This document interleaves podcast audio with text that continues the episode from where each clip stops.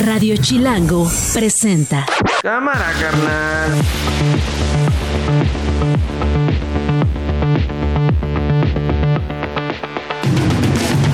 Jueves 25 de enero del 2024, una de la tarde con un minuto. Yo soy Nacho Lozano y esto no es un noticiero. Así suena el mediodía.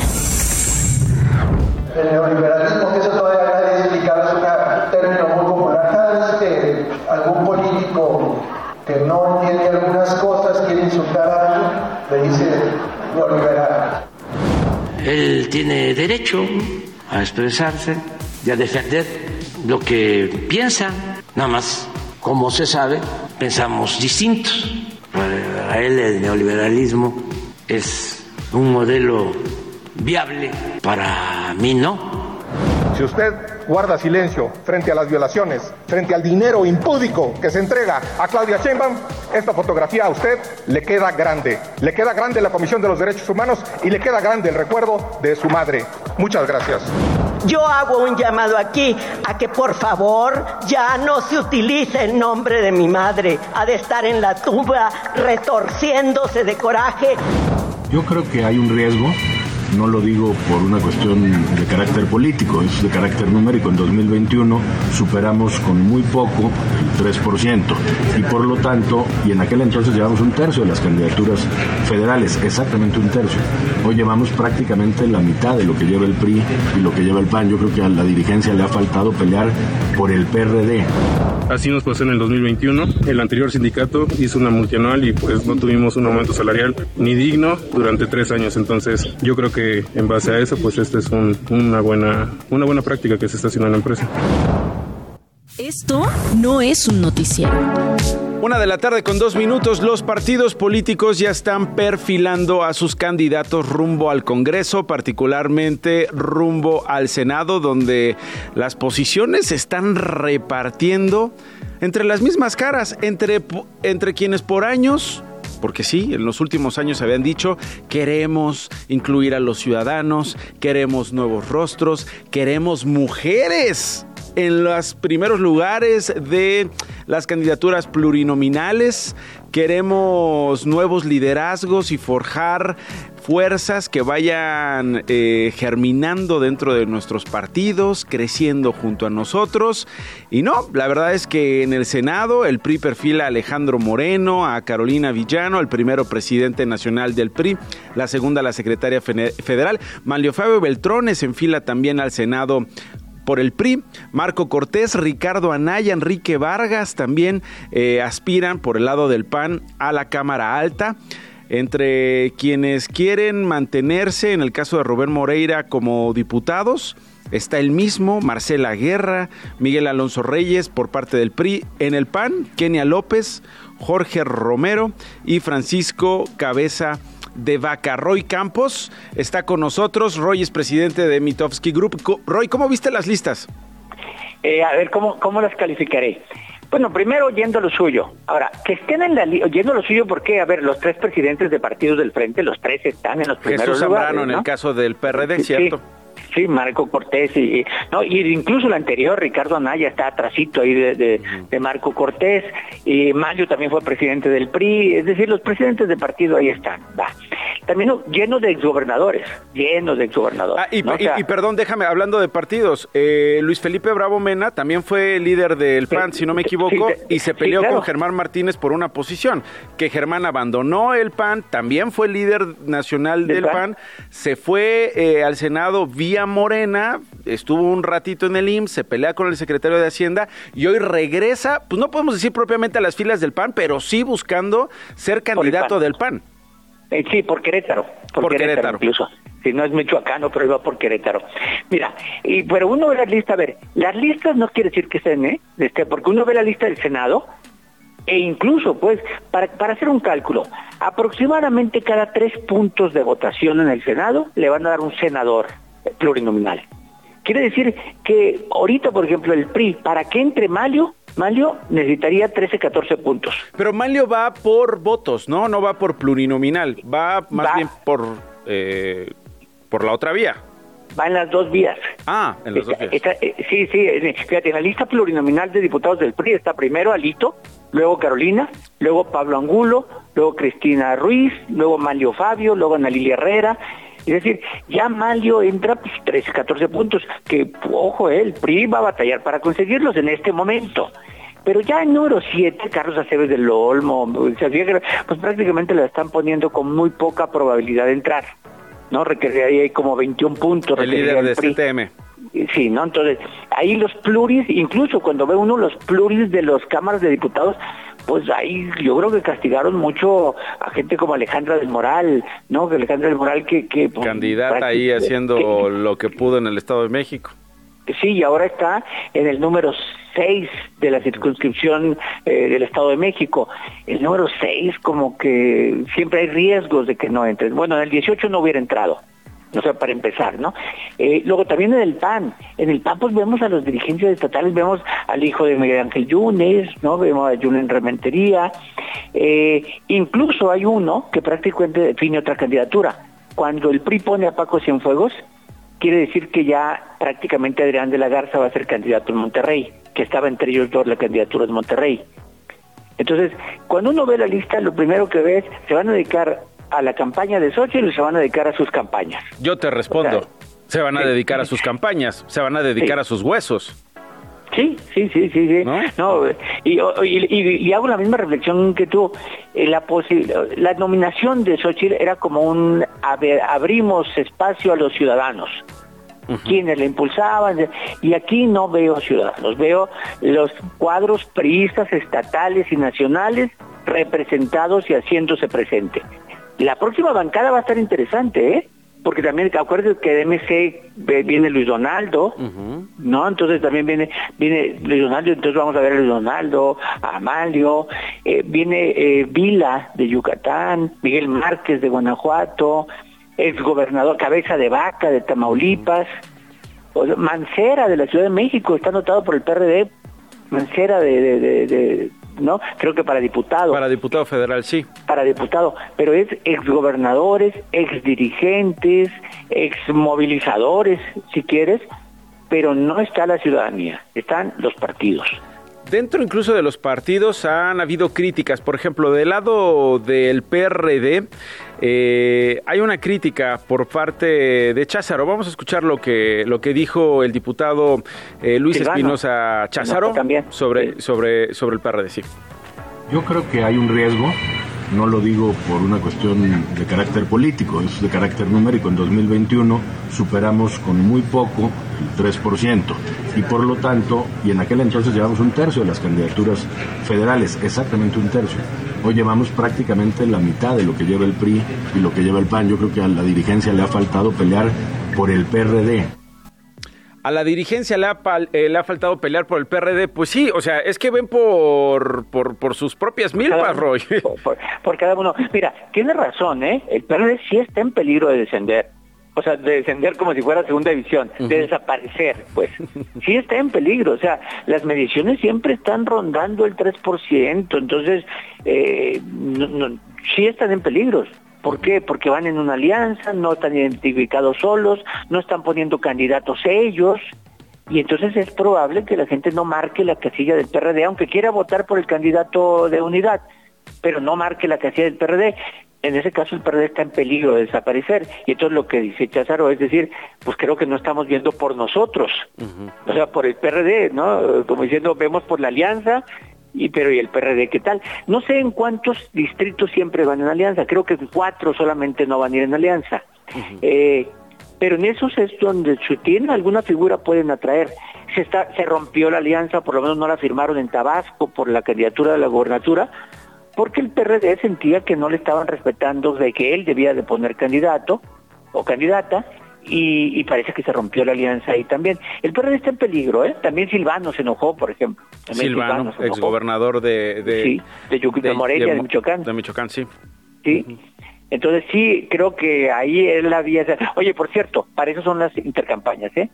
Para eso son, supuestamente para procesar las diferencias, sacar candidaturas, eh, cicatrices, para eso son. Es decir, para que el primero de marzo esto ya sea, ya esté en el pasado pues vamos a ver si lo logran de veras eh, una cicatrización, porque hay mucha gente enojada. Ahora, decías al principio algo bien interesante, Roy, y te interrumpí, decías, vamos a ver cómo les va con los votos, porque muy bonitas listas, vámonos anotando, pero pues los primeros uno, dos, tres, cuatro, cinco seguramente entran, los demás no se sabe, ¿no? Sobre todo eh. pensando en Morena y sus candidaturas y lo que le podría deparar a Morena el próximo 2 de junio. No, de hecho, de hecho yo te diría que muchos están ahí para para para rellenar, ¿no? Oye, te vamos a meter en la lista de que de número 8 pues méteme, pero no voy a entrar. O sea, no, no voy a entrar, ¿no? Y entonces están ahí, entonces los principales están en los primeros cinco lugares y aún así el cinco siempre va a estar en peligro de, de, no entrar. Eh, aquí en cada estado, ahorita está ahí enojo, en cada estado, porque en cada estado alguien aspiraba, no quedó. Ahora, también importan las suplencias. ¿Por qué las suplencias? Porque, por ejemplo, hay gente que va por las dos vías, Lili Telles. Lili Telles, ¿no? Manlio Fabio. Eh, Manlio Fabio, van por las dos vías. Importa la suplencia porque si llegan a ganar el Senado en Sonora, los dos entran por Sonora y sus suplentes pueden entrar en la lista. O sea, es Margarita, ¿te acuerdas que Margarita iba por Margarita Zavala, por ejemplo, va a repetir, va por el distrito 10 en, en la Ciudad de México, que ya ganó. ¿No? Ya ganó, al ganarlo, ella entraba por esa vía y su suplencia entraba por la vía plurinominal, que era Mariana Gómez del Campo. Mm. Entonces, eh, eh, eh, importan las suplencias de los que van por las dos vías, porque si llegan a, ganar su distrito, entran por la otra vía. Por cierto, Josefina Vázquez Mota, o sea, candidata presidencial, Marco, Marco Marco, no Marco, sino Anaya, los últimos dos candidatos presidenciales, Ricardo Anaya, sí. Eh, Ricardo Anaya están en la lista, pero Josefina se va al distrito de Busquilucan, mm. una zona panista, ¿no? Una zona panista. Pero esa zona panista, en donde en teoría eh, Vargas tendría, pues esa Vargas la ganaba fácil ahí, no, no, pero Vargas va al Senado, Josefina se juega el distrito, y no aseguro que lo gane. Tiene que ganar ese distrito. Mm, no, no, no, se va a poner bueno y lo vamos a ir eh, eh, definiendo. Esto, esto puede cambiar, ¿no, Roy? Sí, sí, sí. Bueno, de hecho, hasta, que no se inscriban puede cambiar porque están en ese proceso, ¿no? Pues, pero ya los anuncios... ¿Cuántas veces no bajaron a Germán? Perdón que regrese al mismo eh, ejemplo, pero ¿no? No, a Germán, y, me acuerdo Dionisio Pérez Jaco me decía que en Veracruz lo habían bajado, o sea, siempre acusan este tipo de cosas, ¿no? O los cambiaron o los movieron del lugar, o sea, lo pasan del 10 al 12 y lo sacan de la posibilidad. Entonces, ese tipo de cosas todas se pueden dar, pero para eso son las campañas, es para tratar de que haya menos heridos posibles. Oye, y Xochitl pues no le quedaba de otra que decir aplauso a la lista. Es, es que esa era, esa era mi siguiente pregunta. ¿No tiene ninguna influencia, por lo que veo, en esas listas de los partidos que la están impulsando, Roy. Oye, ni influencia para poner ni para vetar. Sí. O sea, o sea, eh, por ejemplo, eh, eh, y pienso en el caso de Mauricio Vila, decía el fin de semana eh, Xochil Gálvez, hay que yucatanizar México, ¿no? en el marco del informe de gobierno de Mauricio Vila, que lleva de salida como gobernador. ¿No se premian los buenos trabajos, los buenos perfiles? se premia a lo mejor la lealtad y sobre todo se asegura el fuero por si te cae una demanda, ¿no? Es decir, el perfil de la próxima legislatura en ambas cámaras no es un perfil eh, de personas que merezcan estar ahí, que tengan méritos, eh, trabajo que demuestre que se eh, que valen ese, ese puesto en esas listas, Roy. Totalmente, mira, yo, yo esperaba, esperaba ver en la lista de plurinominales, esperaba ver al mejor gobernador priista que ha habido en los últimos tiempos, que era Riquelme. ¿Mm? O sea, a ver, pues Riquelme, ¿no? sale como muy bien evaluado. Coahuila en Coahuila, es el único periodista en seis años que hizo ganar al PRI, es el único en seis años, de, sí, y no y no lo vio en la lista de los decía, pues esa era para que fuera el número uno, es el destacado. No, pues se lo quedó Moreira, por ejemplo, para regresar o para mantenerse en una diputación. Regresa Nuño, por ejemplo, secretario de Educación. Eh... Oye, aunque, aunque regresa, cuando lo veo en qué lugar de la lista está, no es seguro que regrese tampoco, ¿eh? Mm. O sea, ahí, ahí sí cuando veo a Nuño, dice, igual que Alejandra del Moral, por lo veo en las listas como que te pusieron para que aparezcas, pero no como para que entres directamente. Sí, digamos nada más para cumplir. Ahora, Roy, tú conoces muy bien a los votantes mexicanos. Eh, ¿Piensan en estas listas? ¿Las analizan? ¿Las toman en cuenta para emitir su voto, su voto? Absolutamente no. Ellos van a la boleta no a votar por su senador o su diputado, que además diputados locales faltan, no, no van a eso van a votar por su alcalde, por su gobernador o por su presidente. Son los tres que están a la vista.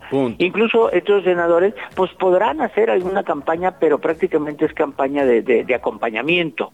Eh, entonces no, no el votante no va por ellos, es voto del partido. Ellos van por el voto del partido. Entonces ellos dependen no de su característica, salvo casos especiales, ¿no? Yo creo que Manlio sí jala él, ¿no? Es jala él, ¿no? Y Lili también, y hay algunos otros pero en general la gente no va a la casilla porque haya un voto de senador o de diputado. Mm. Eh, y, por el contrario, ¿no? Por ejemplo, como decías tú, eligen eh, presidenta o presidente, eligen gobernador, y pues para que se pongan de acuerdo o nada más para hacerle la vida imposible, voto por el otro partido o, o es más emocional y todo Morena o todo PRI, ¿no? Exactamente, que de, hecho así va a pedir la solicitud. Tú vas a ver la campaña como Morena va a decir el voto masivo, todo, agarra las casillas, las boletas y todo vota Morena, ¿no? Eh, igual del otro lado, todo vota.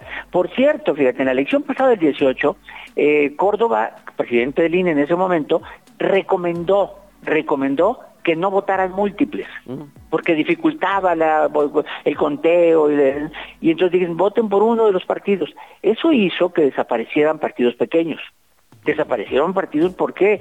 Porque la gente votaba por Morena, votaba por el PAN, votaba por el, y no votaba por el PANAL, no votaba por el PS, o sea, y desaparecían partidos. Aquí los partidos acompañantes como Verde, PTE, eh, mm, eh, PRD, van a tener que tener cuidado porque Morena va a pedir el voto parejo. O sea, que todo sea Morena. Que todo sea no de que no uno moreno y uno PT, no, todo sea morena. Y puede ser muy fuerte el voto por morena que deje atrás a los otros votos. Por cierto, recientemente publicaste en El Economista tu encuesta de, eh, de, escenarios, ¿no? De preferencias electorales, particularmente, eh, pues obviamente la, presidencial, ¿no? Que es la que has estado siguiendo y la que eh, llama particularmente la atención. Y qué distancia la de la doctora con la ingeniera, ¿no? Oye, 24 puntos en bruto, 51-27, si lo haces neto son 29, también 61-32, pero a ver, tú tienes un poco el recuerdo, ¿cuántos por cuántos puntos ganó López Obrador? ¿Por cuántos votos ganó? ¿Por, cuántos puntos? Por, dos puntos. Por, ¿Qué fueron? O sea, se llevó 30 millones de votos. Pero, eh, bueno, 53, fíjate, 53% contra 26 Correcto, sí, aquí está. Ganó, ganó por 27 puntos. Entonces lo que estamos viendo es como una reproducción de lo de lo pasado. Pues ahorita va 54 contra 27, va como 51-27. Se parece bastante al 53-26 con el que quedó la elección pasada del 28. Sí, sí, sí. O sea, se, parece bastante. Entonces, aquí sí lo que estamos viendo es, no, ojo, no es la elección de Claudia Chemba ni Morena, es la elección, la segunda elección de López Obrador. Sí, sí, sí. O sea, no, es decir, ¿por qué no va a sacar más de lo que sacó? Según la, trato de pensar como él, si hoy tengo programas sociales, tengo popularidad, gobierno 23 estados, pues yo voy por una votación incluso mayor a la que obtuve, ¿no? Y en eso están jugando, eh, ¿no? En, en, que sea el plebiscito sobre el gobierno actual. es decir, el segundo piso. El segundo piso. ¿no? Y Claudia lo sabe bien, y lo sabe bien, y entonces ella propone el segundo piso, siempre montado en el primer piso que le pone el presidente. Estoy sumando los votos que sacó Mith, 9 millones 200 mil, 12 millones Ricardo Anaya, un poco imaginando si, si, si esas bases, si eso se podría trasladar a a, a eh, Xochitl Galvez eh, y aún así, Roy, eh, considerando el escenario en ese entonces del Bronco, que sacó dos, casi tres millones de votos, este, lejos lejos, ¿no? Por eso sí es una campaña, y además una campaña que no solo debe ser muy intensa de parte de Xochitl, sino muy rápida. o sea, ¿por qué digo muy rápida? Porque hoy, dentro de 18 semanas, estaríamos en el periodo de silencio. Mm. O sea, dentro de 18 semanas ya terminó la campaña, estaríamos en el periodo de silencio. No es mucho, 18 semanas, cuando tú vas abajo 20 puntos. Sí, sí, o sea, Entonces, tienes que ser rápido, una reacción, empezar a moverte. Eh, López Obrador a estas alturas ya iba correteando a, Peña Nieto. Eh, no Fox ya iba correteando a la Bastida, y aquí todavía no vemos ese movimiento que se vayan acercando. Bueno, pues lo estaremos conversando las próximas semanas. Roy, te mando un abrazo. Al contrario, Nacho. Muchísimas gracias. Es el presidente de Mitofsky Group, una 20. Esto no es un noticiero. En México eh, se discute particularmente en eh, los últimos meses algo que llevamos eh, padeciendo por años, la crisis hídrica. Eh, José Luis Luege Tamargo es presidente de Ciudad Posible. Tú fuiste, José Luis, director de Conagua, fuiste titular de Semarnat, estuviste también ahí en Profepa. Sabes del asunto, lo has seguido investigando, has estado al tanto particularmente de la crisis de agua en la zona centro eh, del país, con la sequía jugándonos en contra. José Luis, ¿cómo interpretas lo que ha pasado en los últimos días y esta crisis en la zona centro de la República para empezar. Eh, Nacho, qué gusto saludarte. Igual. A todo tu equipo. ¿eh? Muchas gracias, José Luis, igualmente. Eh, mira, un, asunto realmente grave. Eh, no sé si me escuches bien porque me rebota el sonido. te escucho como medio hueco, como si estuvieras en altavoz. pero, pero, pero tú acomódate y en una de esas ya te escucho mejor. Oye, pues exactamente estamos no, vamos a intentar, vamos a intentar eh, retomar la comunicación con José Luis Luege Tamarco. Mientras hago una pausa y regreso para platicar con Luege Tamargo. En esto no es un noticiero. Estás escuchando Esto no es un noticiero con Nacho Lozano. Estás escuchando Esto no es un noticiero con Nacho Lozano. Regresamos. Ahora sí ya tenemos a José Luis Luege Tamargo. José Luis, ¿me escuchas? Sí, hombre, una disculpa. Perfecto, ¿eh? no, no, no, no te preocupes. Estabas comenzando a decir, eh, esta es una crisis particular. Es eh, muy grave, efectivamente, Cutzamala, pues es un sistema importante de abastecimiento de la zona metropolitana, de todo el Valle de México, y junto con el sistema Lerma, son las dos fuentes externas, este, Nacho. Es importante recordarle al auditorio que los dos sistemas juntos representan el 30% del abastecimiento, el 70% depende del acuífero. Pero la situación de Cutzamala se volvió crítica, pues porque venimos de años secos, con muy poca lluvia, y 2023 particularmente fue el más seco, de acuerdo al Servicio Meteorológico Nacional, en todos los registros. Y las presas quedaron pues a un 38% eh, en noviembre, cuando debieron de haber cerrado en 80% en promedio las siete presas, ¿no? Esa es la razón, eh, Nacho, de que en este momento estamos recibiendo más o menos la mitad del sistema Cutzamala y se va a agravar de aquí a abril. es decir, todo el estiaje, cuando no tenemos lluvias en toda esta región, de Cutzamala y del Valle de México, pues cada día va a ser más crítico, ¿no? Y es por esa razón que en nuestra asociación, Nacho, hemos insistido en la necesidad de una declaratoria de emergencia o declaratoria de desastre. ¿Por qué no la ha habido? ¿Por qué no la ha habido, José Luis? Pues no la ha habido por una razón muy simple, porque el, el presidente López Obrador eliminó el fondo, que era el Fondo Nacional de Desastres, el famoso FONDEN, fundamental para realmente reactivar un protocolo de apoyo cuando hay este tipo de emergencias, ¿no? Y ahora resulta, Nacho, que ya no hay emergencias en el país, ya no tenemos desastres. Si tú te das cuenta, ya no hay ningún desastre. ¿Por qué?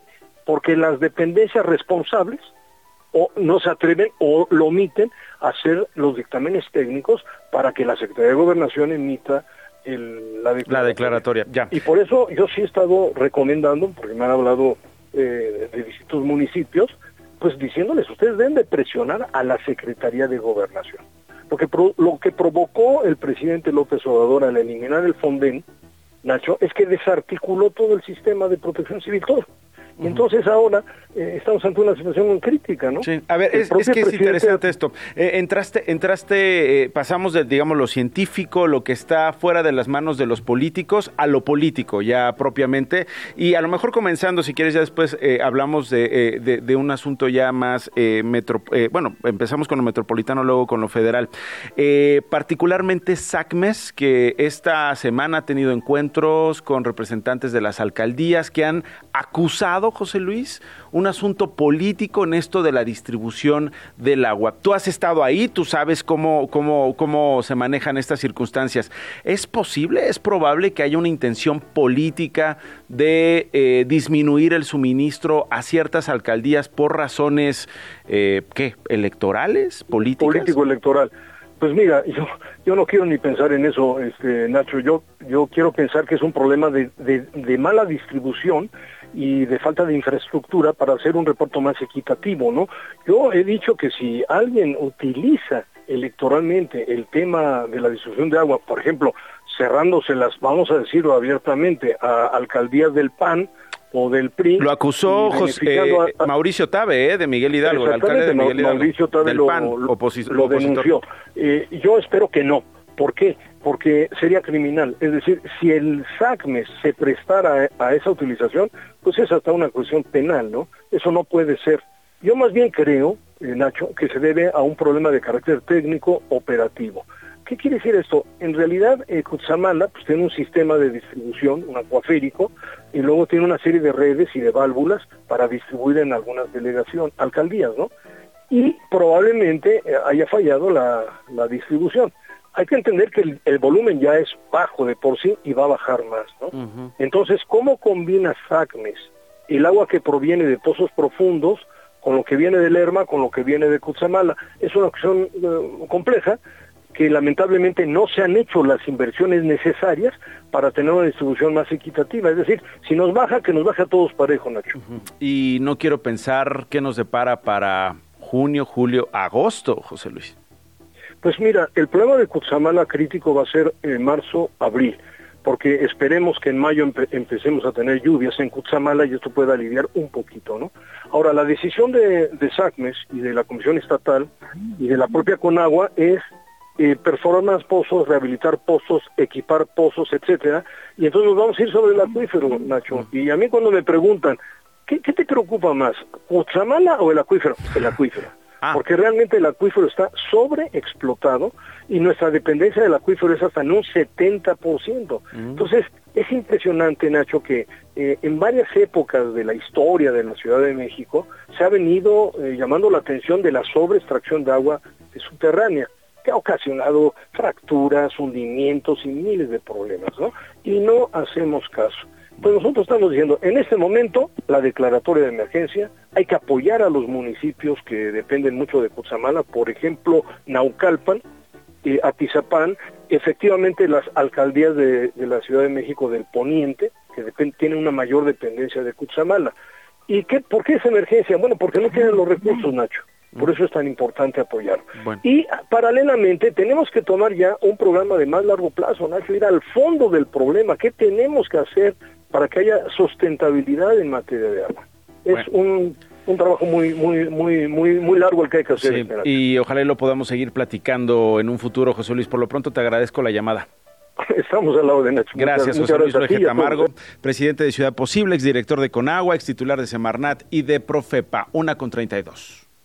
Las noticias de una. Y esas las tiene Glo Hernández en FA, en cortito. Lo más importante, Glo. Muy buenas tardes, Nacho. Jennifer N. fue acusada por los delitos de homicidio doloso y lesiones graves que ponen en peligro la vida luego de arrollar a varios fans del Club Monterrey afuera del estadio TSM, casa del conjunto de Santos. Familiares de la víctima, Maribel Mercado Gallegos, le dieron el último adiós y exigieron justicia a las autoridades.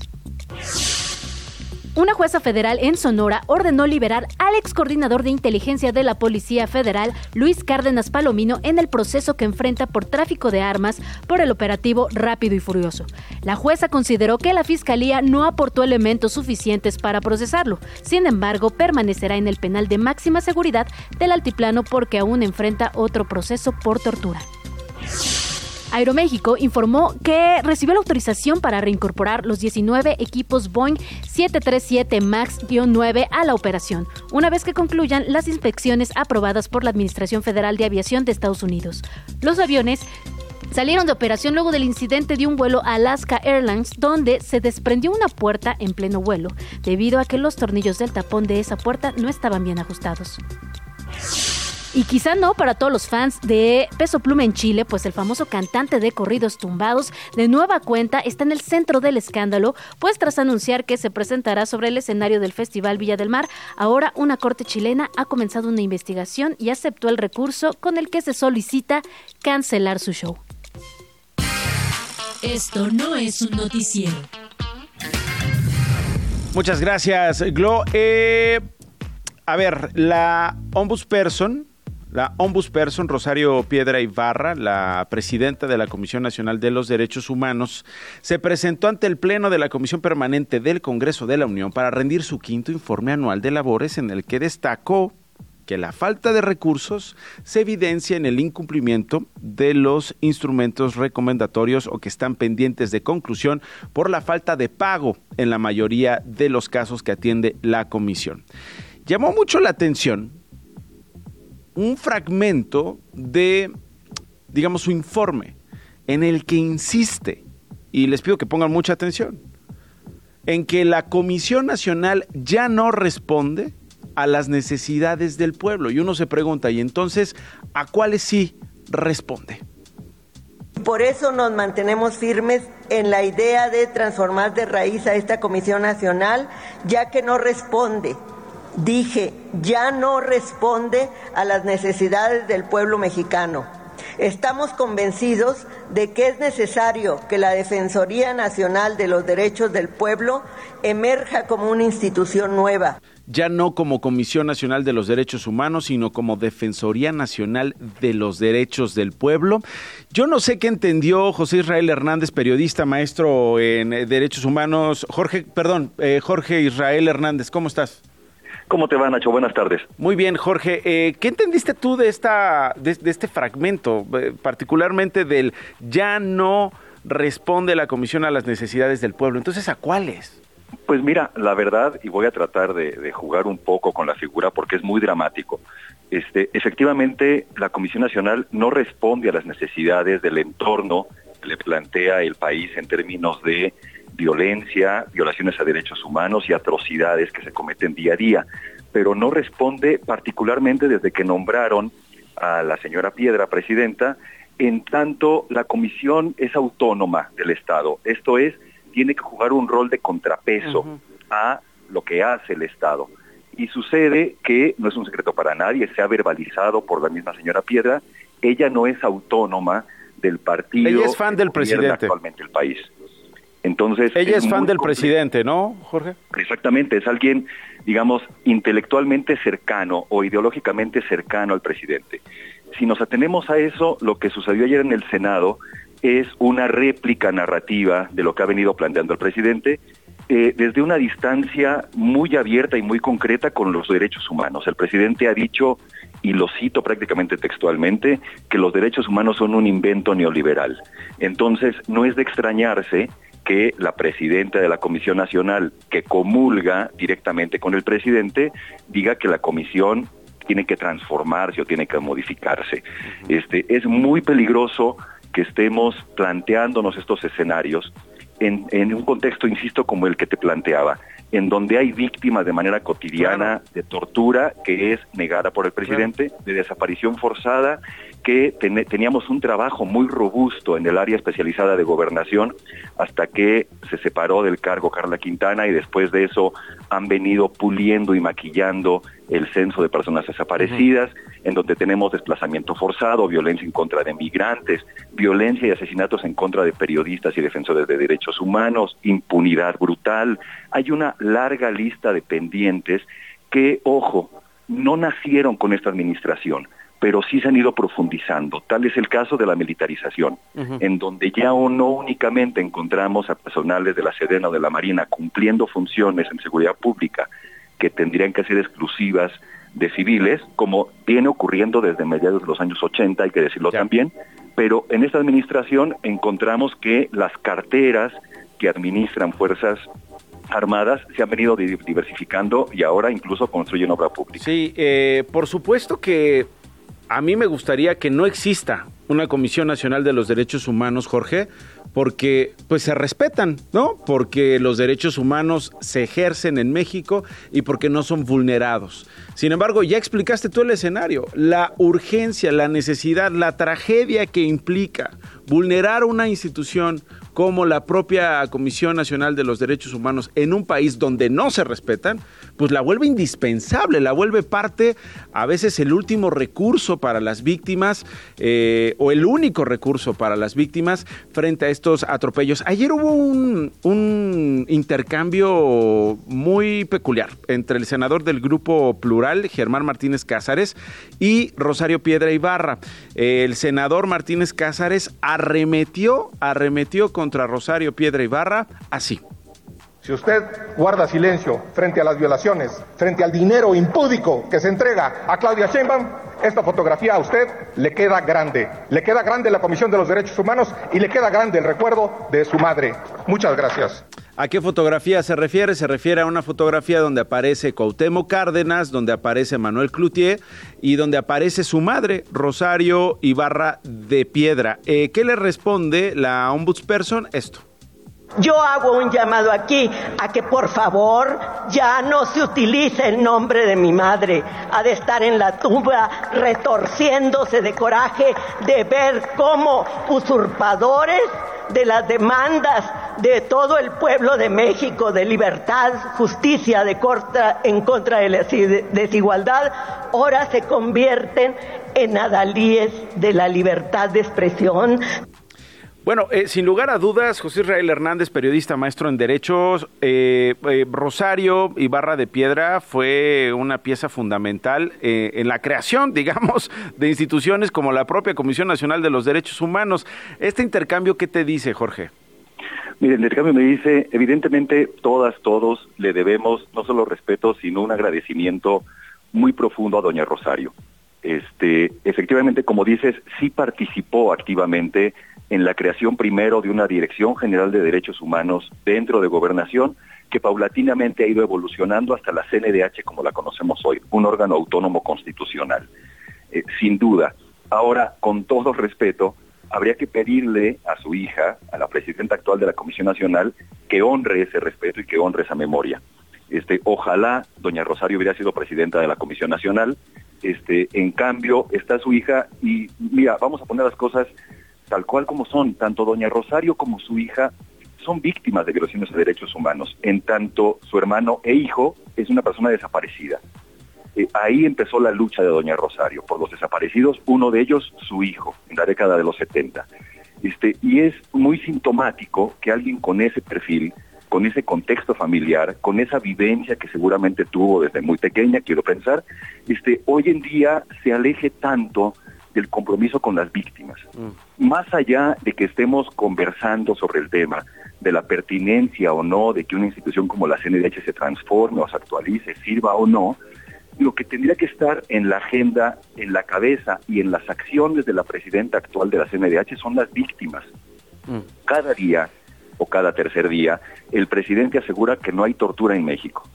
La actuación de la cabeza de la CNDH tendría que ser salir y construir una narrativa que visibilice a las víctimas de tortura. Y pongo el ejemplo de tortura porque es una constante. Sí, por poner uno además, por poner uno, ¿no? Por poner uno de tantas, exactamente, de, tantos ejemplos de violación. cualquier cantidad de ejemplos, en donde ella ha sido omisa debería tener un compromiso personal con el tema, como todos deberíamos estar conscientes de esta situación, pero ella particularmente es una servidora pública que es la cabeza de la institución que debe de Ahora, creo, Jorge, que desde un inicio nunca creó una expectativa, eh, digamos, en ese sentido, ¿no? O sea, creo que no esperábamos una ombudsperson eh, que fuera una verdadera ombudsperson frente a los poderes, frente al Estado mexicano, ¿no? En realidad, nunca hubo esa, nunca hubo esa expectativa, ¿no? Lo que iba a pasar, evidentemente. Nunca hubo. Pero una cosa, Nacho, es, eh, digamos, no tener una expectativa alta sobre el perfil. Sí, y otra cosa es ya... ser presidenta, y otra... Ser la presidenta. antes de que termine su mandato o la administración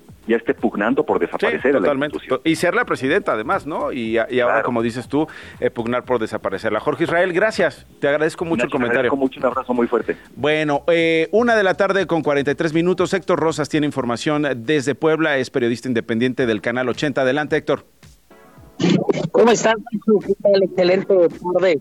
Oye, decirte que la primer huelga en Audi aquí en Puebla se acaba de presentar. Más de cuatro mil trabajadores se fueron el día de ayer a huelga porque piden el incremento salarial del 14%, no se les fue concedido y entonces ayer pusieron banderas rojinegras pusieron la alarma y entonces salieron por la puerta 10 más de cuatro mil trabajadores en protesta. Dicen que no van a armar carros, dicen que no van a producir más dinero para esta armadora de carros de lujo, Audi, aquí en México, hasta que no se concedan sus peticiones. Bueno, pues ahí está, vamos a seguir en qué termina este paro. Por lo pronto te agradezco la información, Héctor. Un abrazo. Cuídate mucho, Nacho. Igualmente, Héctor Rosas, periodista independiente del Canal 80 de Puebla. Me conecto con Nayeli Meneses, ella es editora de Ciudadanía en Chilango. Adelante, Nat. Hola, Nacho, ¿cómo estás? Buenas tardes. Oye, pues te cuento que en la Ciudad de México nos estamos quedando sin pretextos para decir que no contestas los mensajes porque te, se te acabaron los datos, ¿no? Fíjate que... Deja tú, oye, los mensajes, deja tú la vida personal, ¿no? En, en la chamba. Mi trabajo. oye, Nat, ¿cómo que no contestaste si ya en la Ciudad de México, hay wifi? Pues es que ya hay wifi hasta en el tren ligero y en el trolebús. Mm, mira, el, gobierno, el gobierno de la Ciudad de México, Nacho, dio a conocer que amplió estos puntos de internet gratuito en el transporte público eh, y que en el servicio de transportes eléctricos que abarca el trolebús y el tren ligero ya se van a instalar 775 puntos de internet gratuito. Además, eh, no solo en el transporte, sino en estos eh, centros de transferencia modal que conocemos como CETRAM, también informaron que ya se instalaron puntos de Wi-Fi en 31 de estos centros de transferencia modal.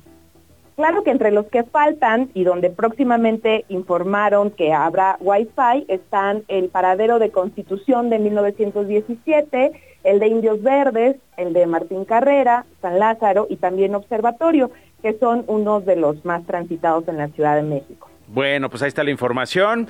Eh, ahí está la información y ahí está además la conexión en, en proceso y en progreso.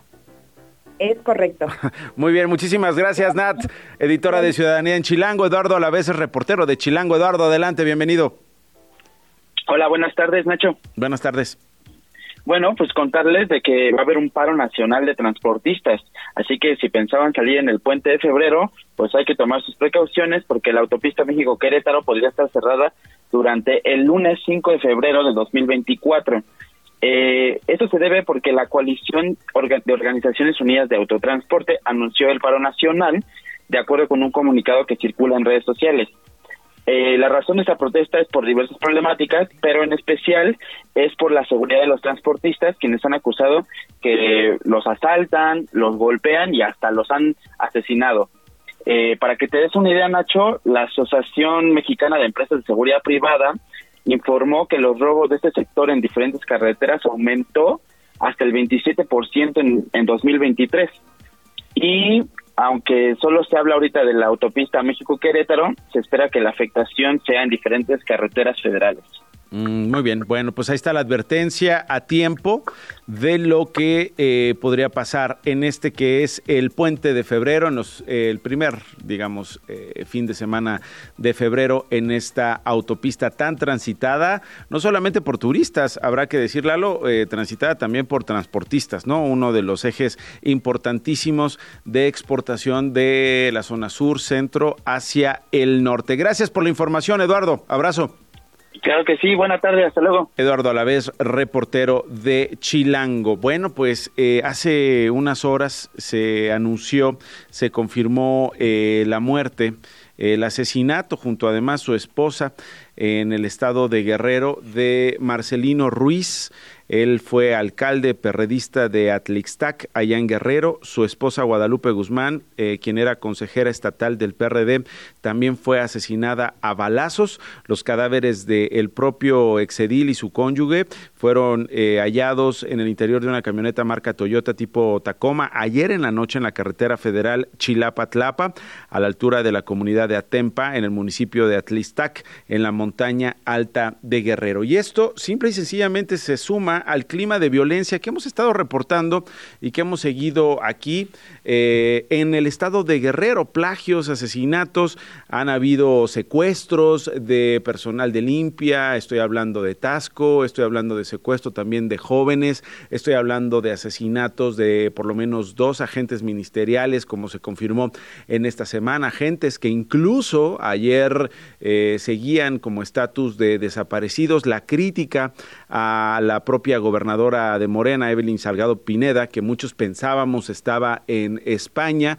como parte de la promoción turística de México, que daba otra gobernadora como la gobernadora de Quintana Roo junto con eh, el secretario federal de Turismo en eh, España. Y no, al que vimos sí por allá fue al alcalde de Tasco mientras ese municipio está en llamas, mientras ese municipio tiene una crisis seria de transporte público. Los transportistas están hartos de las extorsiones, están hartos de las amenazas, de los asesinatos también, hay que decirlo, eh, de colegas quienes se han resistido a pagar el derecho de piso por trabajar, por ser transportistas, por llevar pasajeros, un derecho de piso que eh, les han pedido pagar por día, por semana, incluso por mes. El impacto que esto ha tenido incluso en la vida escolar del propio municipio de Tasco, donde hay escuelas que eh, no están recibiendo alumnos por el miedo que tienen los padres de familia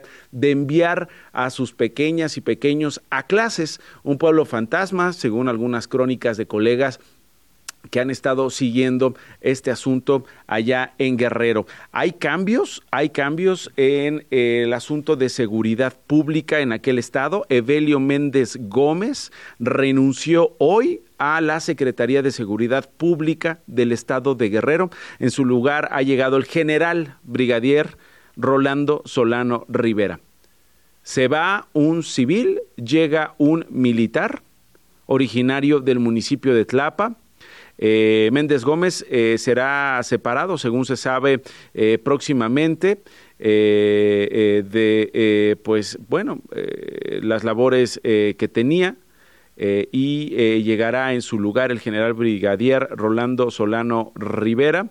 este jueves en la toma de protesta de Solano Rivera estuvieron presentes eh, el secretario de la Defensa Nacional, Luis Crescencio Sandoval, y la secretaria de Seguridad Pública y Protección Ciudadana, Rosa Isela Rodríguez. Eh, pero bueno, ya se maneja esta, esta renuncia del día de hoy del secretario de Seguridad Pública, Evelio Méndez Gómez. Eh, Méndez Gómez, pues que ha quedado en medio de estas críticas y estos señalamientos por cómo se ha incendiado el Estado.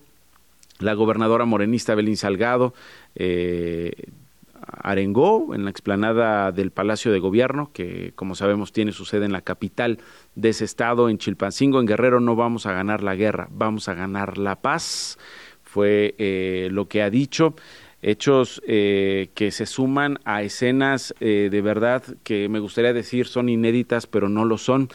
Eh, en la comunidad de Ayahualtempa, ayer nos lo comentaba nuestro, nuestro colega del diario El Sur, este Lenin Ocampo, que venía del municipio de José Joaquín Herrera tras presenciar cómo es que una decena de menores de edad, niñas y niños, sí, niñas y niños, entre 12 y 17 años rindieron protesta como policías eh, comunitarios, porque esa comunidad simple y sencillamente ha dicho, no nos alcanza con los policías que nos manda el municipio o el gobierno estatal o la seguridad que en teoría garantizaría el gobierno federal. Tenemos que armarnos nosotros y defendernos nosotros a través de una policía comunitaria. Hubo una asamblea que se llevó a cabo ayer eh, en esta parte de la montaña baja de Guerrero. Ahí eh, se tomó la decisión de eh, convocar, de tomar protesta a estos menores de edad. Cinco son niñas. Son 20 menores de edad, decía yo por lo menos una, una docena, no, son dos decenas, 20 menores de edad, de entre 12 y 17 años de edad, de los cuales 5 son niñas. La asamblea comunitaria se llevó a cabo, les decía, el día de ayer, luego de que el pasado viernes 19 de enero, hombres armados secuestraron a Cecilia Gaspar, a su esposo José Teodoro Domingo y a sus hijos Roberto y Gaudencio, cuando reunían su ganado en un punto conocido como Zacatepec, ubicado a hora y media de camino de la comunidad de Ayahualtempa, y eh, pues después de esta decisión, eh, después de esta decisión, simple y sencillamente eh, tomaron protesta de estos jóvenes. Rolando, Rolando, que es el nuevo secretario de Seguridad Pública en Guerrero, ha rendido protesta y este es el momento en que el brigadier jura garantizar la seguridad y hacer su chamba en el Estado. Invitamos a nuestro presidium a ponerse de pie. Ciudadano General Brigadier, Diplomado de Estado Mayor, Rolando Solano Rivera. Protesta usted guardar y hacer guardar la constitución política de los Estados Unidos mexicanos, la del Estado libre y soberano de Guerrero, las leyes correspondientes en materia de seguridad pública y otras que de ellas emanen así como cumplir fiel y patrióticamente con los deberes del cargo como secretario de Seguridad Pública del Estado de Guerrero? Ahí está la protesta y finalmente es el nuevo secretario de Seguridad en Guerrero y vaya retos que tienen eh, no solo él, sino el equipo que llegará a encabezar, no solo él, sino los alcaldes, eh, las autoridades comunitarias, las autoridades municipales y por supuesto los mandos a nivel estatal y federal. Estaremos pendientes de eso. Gracias por habernos acompañado. Se quedan en Radio Chilango. Hasta mañana. Nos vemos. Esto no fue un noticiero con Nacho Lozano.